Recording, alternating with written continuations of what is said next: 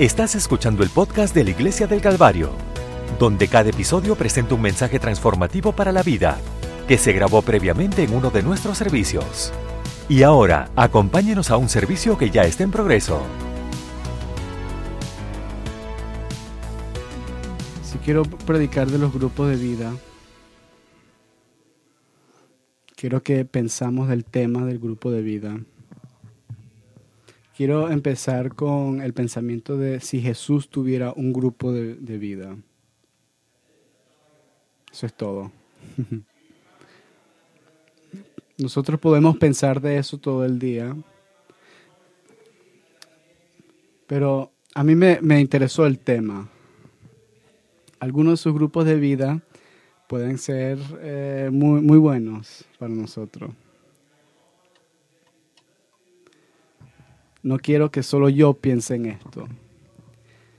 Si Jesús tuviera un grupo de vida, ¿qué sería realmente? El primer grupo es el lavado de los pies. Amén.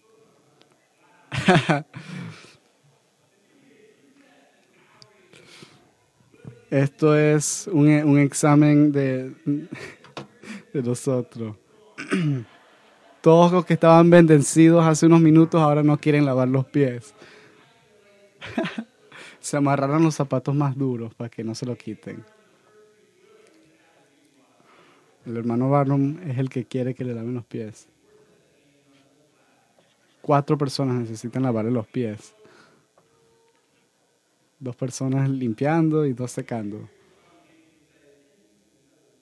En un momento espiritual él, él diría que le limpien en medio de los dedos. Quizás otro grupo sea eh, algo para contar cuentos. Jesús él empezaría a contar los cuentos. Quizás eh, pescando. O conversaciones con un endemoniado. Amén. Caminar en el agua. La toma de la mesa.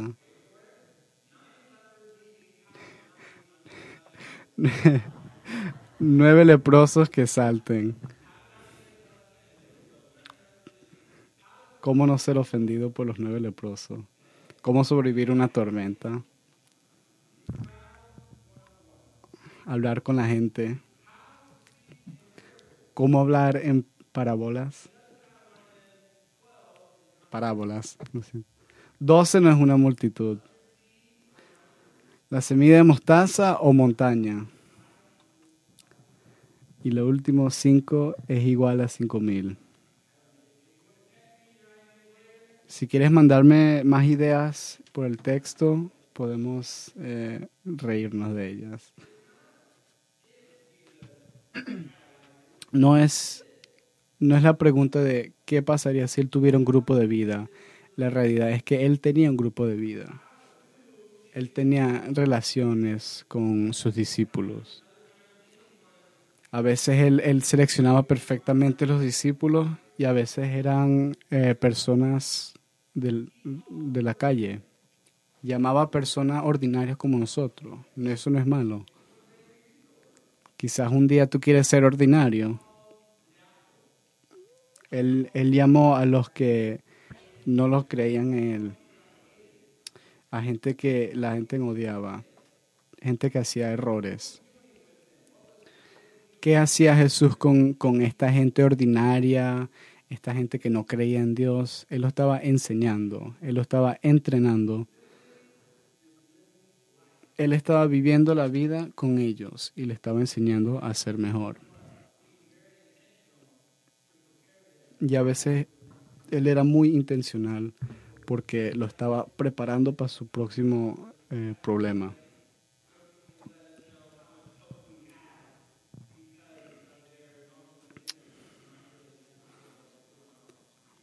A veces por e-, esos momentos que le enseñó Dios, ellos tenían más fe.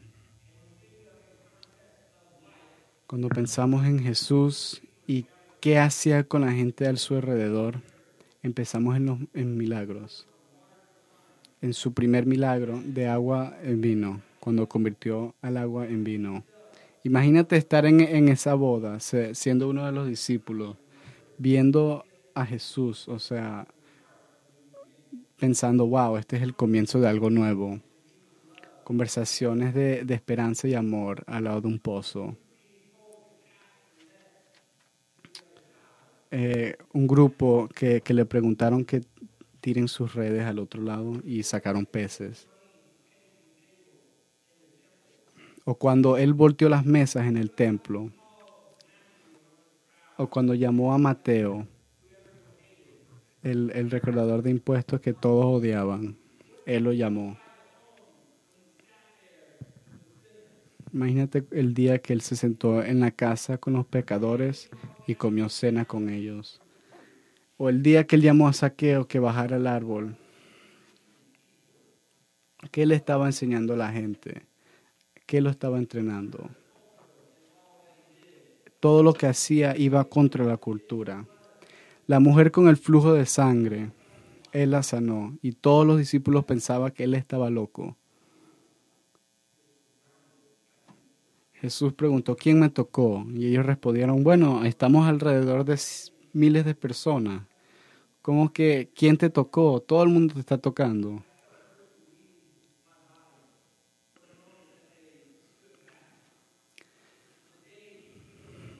O el día que Él curó los ojos ciegos. O los días que Él, resucitó a los muertos y paralíticos.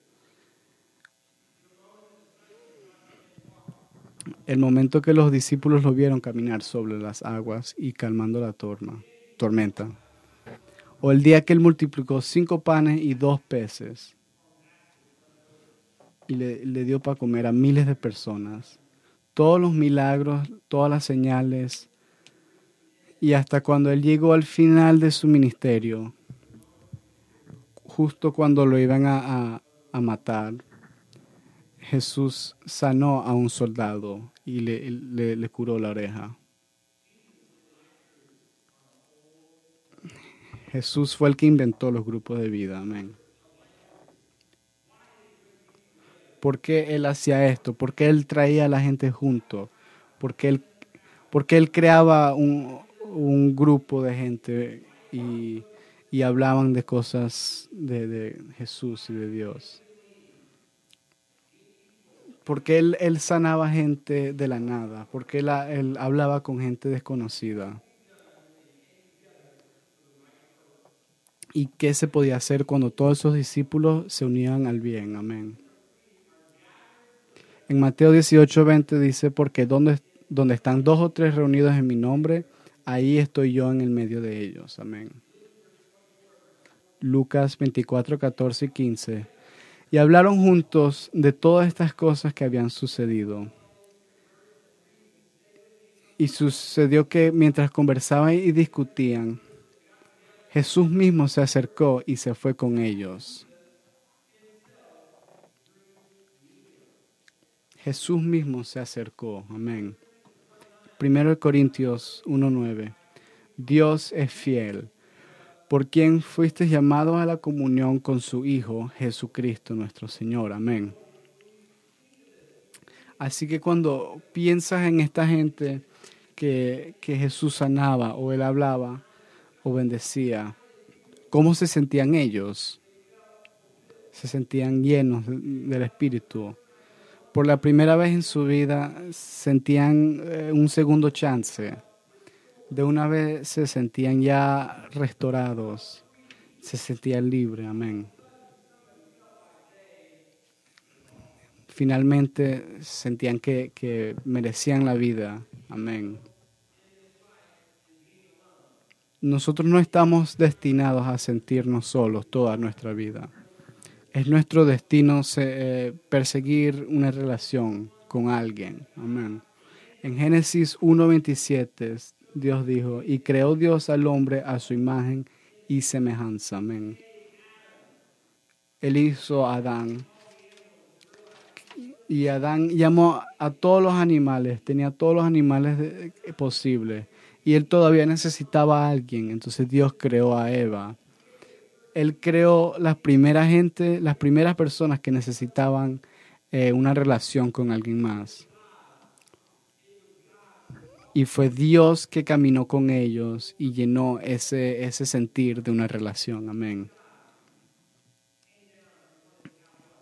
Hasta Dios quería bajar y tener comunión con, con su, su gente que creó. Es en nuestra naturaleza buscar la relación con las personas.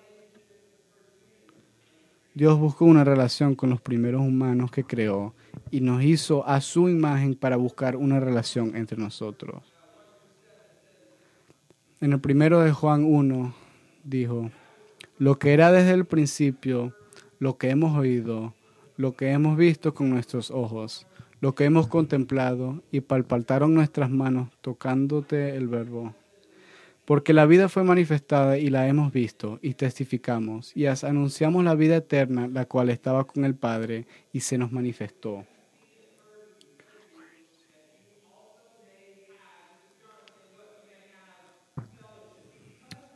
Juan decía que, íbamos a tener comunión con Dios. Amén.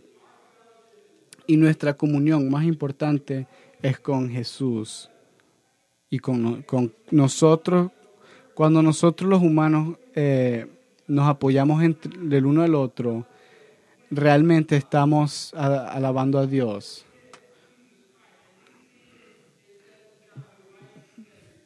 Estas cosas as escribimos para que vuestro gozo sea cumplido. Amén.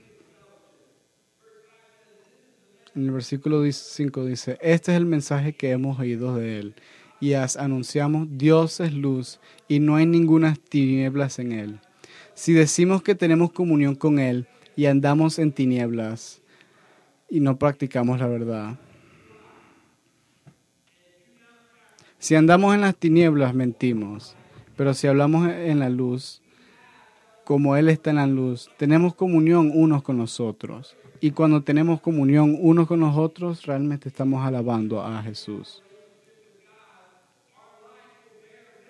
Si tenemos una relación con Dios, nuestra vida se bendice y tenemos mejores amigos, mejores relaciones con otras personas. Amén. Así que Calvario, ¿por qué hacemos los grupos de vida?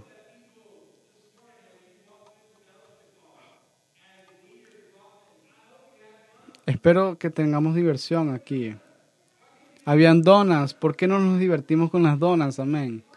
Había café, ¿qué más quieres? Tony, ¿tienes tu café? La próxima. Me voy a ir ahorita y voy a hacer un vaso para ti. Una leche de chocolate más bien. Pero estamos emocionados a hacer los grupos de vida es divertido eh, creando los nombres y pasar tiempo juntos eh, hablando de cosas que, que nos interesa el uno al otro. A veces las cosas correctas. A veces caminas por la vida y quieres ayudar a alguien más. Amén.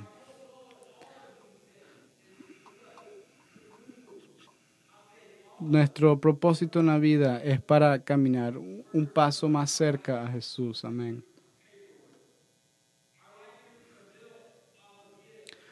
Los grupos de la vida están creados encima de los, eh, de los regalos y, el, hablando juntos. Amén.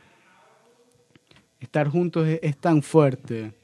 La relación es, es es para dos personas o más puedan tener un internet común y estén conectados por estar conectados. Amén. Y así nosotros podemos estar conectados con Dios. Por eso definimos los grupos de vidas.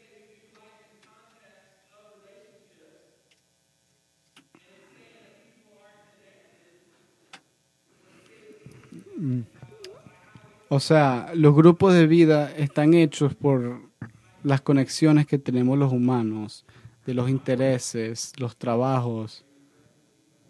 ¿Tienes amigos en tu trabajo? Deberías. El lugar, vivimos todos en un lugar. Algunos están puros en su familia y pasiones. Bíblicamente, bíblicamente diríamos que Dios crea las relaciones por el amor. Así que cuando tenemos relaciones buenas con alguien más, vemos que Dios nos está mandando a amar a nuestros hermanos y, a, y amar a Jesús. Amén. Es la relación, es amor. La comunión con Él es comunión con otros. Amén. Y como el amor de Él es para todos, no todos tenemos los mismos intereses pero el amor de Dios está disponible a todos y ese es un punto que todos tenemos igual, amén. Todos podemos unirnos y hablar de qué bien es Jesús, amén, cómo nos ha bendecido. Cuando tú piensas en pasiones y hablando con otra gente, tú piensas en los regalos de Dios, amén. Como Dios es nuestro creador, el que nos dio nuestros regalos y talentos,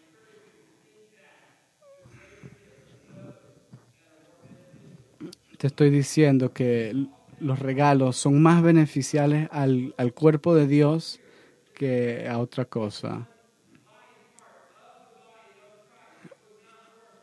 Un parte del cuerpo de Dios no es más poderoso que el otro. Pero él, le preguntó a, a los cristianos que el cuerpo de Dios es para todos. Todos los regalos que nos da Dios son para todos. Amén son para bendecirlo a Él y, tener comunión con, uno al otro. Y así podemos en sí alabar a Dios por los regalos que Él nos ha dado. Amén. Él nos dio esos regalos para ayudar a otra gente a alabar a Dios. Amén. Considera ah, la letra que Paul escribió para Corintios. Amén.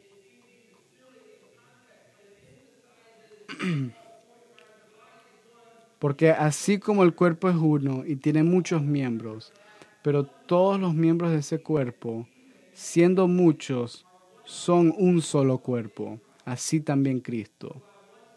Porque por un solo espíritu fuimos todos bautizados en un solo cuerpo, sean judíos o griegos, sean esclavos o libres, ya todos se nos dio a beber. Porque de hecho el cuerpo no es un solo miembro, sino es muchos. Explica que todo e-, es, parte de Dios. Amén. El 15 dice, si el pie dijere, ¿por qué no soy mano? No soy del cuerpo. ¿No será pues del cuerpo? Y si la oreja, la oreja dijere, porque no soy ojo, no soy del cuerpo. No será pues del cuerpo. Si todo el cuerpo fuera al ojo, ¿dónde estaría el ojo? Si todo fuera oído, ¿dónde estaría el olfato? Más ahora, Dios ha colocado a los miembros, cada uno de ellos, en el cuerpo como quiso. Amén. Más ahora, ha colocado los miembros, cada uno de ellos, en el cuerpo como quiso.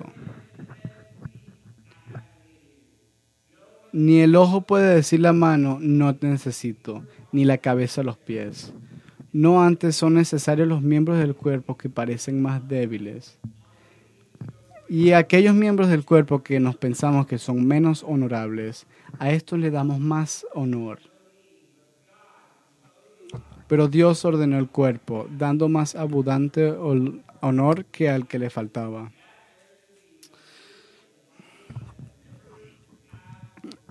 Sino que los miembros todos se preocupen los unos por otros. De manera que si un miembro padece, todos los miembros se duelen con él. Y si un miembro recibe honra, todos los miembros reciben honra. Vosotros pues sois el cuerpo de Cristo. Y unos puso Dios en la iglesia, primeramente apóstoles, luego profetas, los terceros maestros, luego los que hacen milagros.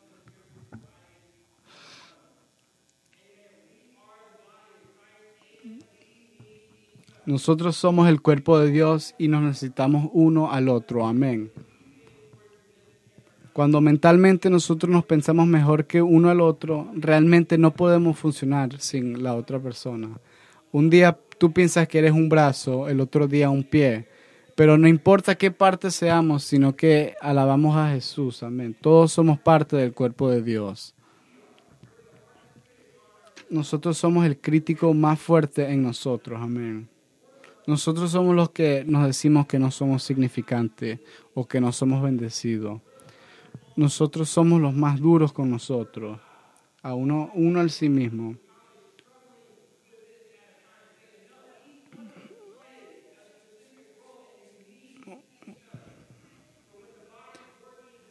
Juan decía que cada parte del cuerpo se necesita el uno al otro. Cualquier parte del cuerpo que serías, tú estás bendiciendo a Dios y le estás, o sea, alabando a Él. Todo lo que hizo Jesús en su tiempo en la tierra fue para el bien de nosotros, para reunirnos nosotros con Él un día. Hechos 1 en su último momento con los apóstoles, en sus instrucciones con ellos, le dice que mi espíritu vaya a esperar, mi espíritu va a caer sobre ustedes y ustedes serían, eh, ustedes serían bendecidos. Y por estar bendecidos tú puedes eh, ir en el mundo y bendecirlos a ellos ellos no sabían qué hacer. Y, le decían a Jesús, ya hemos estado haciendo todo esto. Hemos hablado con grupos y grupos y bendecido a personas. Vende todo lo que tú tienes, le decía Jesús.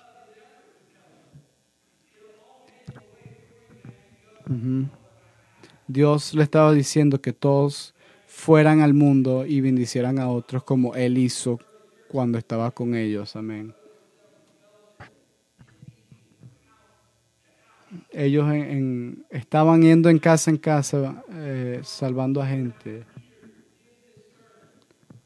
Pedro dio su sermón. Sepa pues con seguridad toda la casa de Israel que a este Jesús a quien vosotros crucificasteis, Dios lo ha hecho Señor y Cristo. Él quiere que todos entiendan lo que ha pasado. Al oírse se sintieron profundamente el corazón y le dijeron a Pedro y a los demás apóstoles, varones hermanos, ¿qué haremos? Pedro le dijo, arrepentíos y que cada uno de ustedes sea bautizado en el nombre de Jesucristo para la remisión de los pecados y recibiréis el don del Espíritu Santo porque para vosotros es la proveza, para vuestros hijos y para todos los que estén lejos, para cuanto el Señor nuestro Dios llamare. Y con muchas otras palabras testificaba y exhortaba, diciendo, Sed salvos de esta generación perversa. Entonces los que recibieron con alegría su palabra fueron bautizaron y, y fueron añadidas como tres mil almas. Y la doctrina de los apóstoles dio comunión y la fracción del pan y en las oraciones. Entonces vino temor sobre toda alma y muchos prodigios y señales fueron hechas por medio de los apóstoles. Ahora bien, todos los que habían creído estaban juntos y tenían todas las cosas en común. Vendían sus posesiones y bienes y repartían entre todos la necesidad de cada uno. Preservanos unánimes cada cosa en el templo y partiendo el pan de las casas, comían con alegría y sencillez el corazón, alabando a Dios y teniendo el favor de todo el pueblo y el Señor añadía a la iglesia cada día los que iban siendo salvos. Después de la ascensión de Jesús, Pedro dio un sermón que llevó los corazones al arrepentimiento y la gente podía decir por la primera vez, ¿qué debemos hacer? La gente respondió y se agregó al nuevo cuerpo de Cristo. ¿Y ahora qué? preguntaban.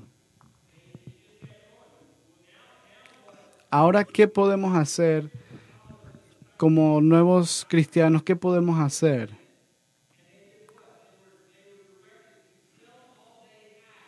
A ellos se les dijo que vendieran todos los que tenían. La primera iglesia que se unió, cuando ellos vendieron todos, toda su comida lo, lo pusieron junto. ellos querían procesar sus necesidades. Eran la casa, la ropa y la comida. Bueno, nosotros tenemos más cosas que eso hoy en día. Pero eso eran las tres cosas necesarias. Cuando tienes un grupo grande, tú necesitas simplificar todas las necesidades. Entonces Dios les dijo a todos que, que hagan eso. Ellos vendieron todas sus cosas y se unieron. Y ahora todos los días lo único que pensaban eran en la comida y en la ropa. Así que la primera iglesia era unificada, porque no tenían otras cosas que le, estaban tormentando la mente. Amén. Quiero que los músicos suban. ¿Por qué estoy explicando todo esto? Y, explicando todo esto en los grupos de vida.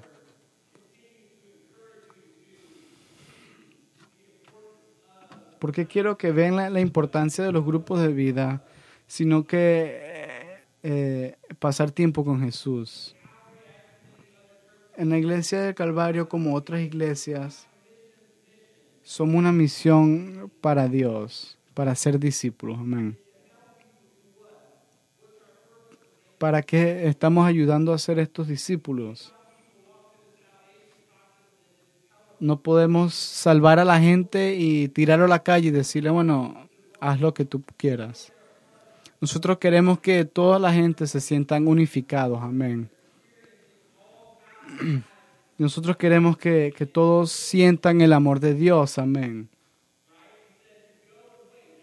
le dijo, vaya y espere, que vayas y, y, eh, pasen tiempo uno al otro para bendecir a, Dios. Todos sus talentos, todos sus regalos que los dio Dios, que se puedan unificar y puedan bendecir a Dios. Quiero preguntarle unas cosas mientras se van parando. Amén. Calvario, nosotros somos tan diferentes que los discípulos en ese día es Calvario, la iglesia del Calvario, somos, o sea, somos tan diferentes que la primera iglesia. Digo en términos de, de practicalidad y lo que quiere Dios, no estamos como la primera iglesia. Creo que tenemos más problemas en nuestra mente, amén. A veces nos complicamos la vida nosotros mismos cuando queremos hacer amigos nuevos nos complicamos o invitando a alguien a comer no, nos complicamos. Teniendo esta experiencia de vida, pensamos que los grupos de vida son la mejor vía para ser mejores amigos y para salvar a, a gente, amén. Para crear comunión entre la iglesia. Así, en un minuto, mientras estén cantando, os ruego que, vengan al altar y, y piensen en, esas palabras, que, que podemos unificarnos como una iglesia, que, podamos unificar nuestros corazones hoy en este día y no pensar en todos los problemas y, todas las cosas que tenemos complicadas. Que nuestro corazón venga puro al altar y que nuestras mentes solo piensen en alabar a Dios pueden venir al altar y, pensar en tus necesidades reales y cómo podemos alabar a Dios más. ¿Tus regalos y talentos están bendiciendo a Dios? ¿Tus regalos se, se usan en amor? Porque tenemos todos estos talentos y regalos de Dios, pero si no los usamos para Dios, ¿por qué tenerlos? son inútiles.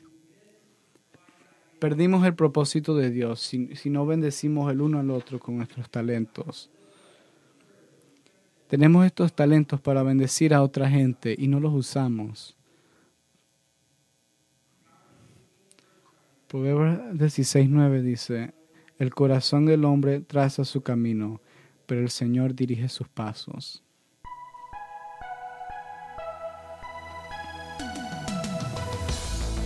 quiero organizar, quiero bendecir a gente con mis regalos, en, la forma de que Dios me, me, las dio, pero también quiero que Dios dirija mi vida. Quiero que Dios use mis talentos como Él quiera.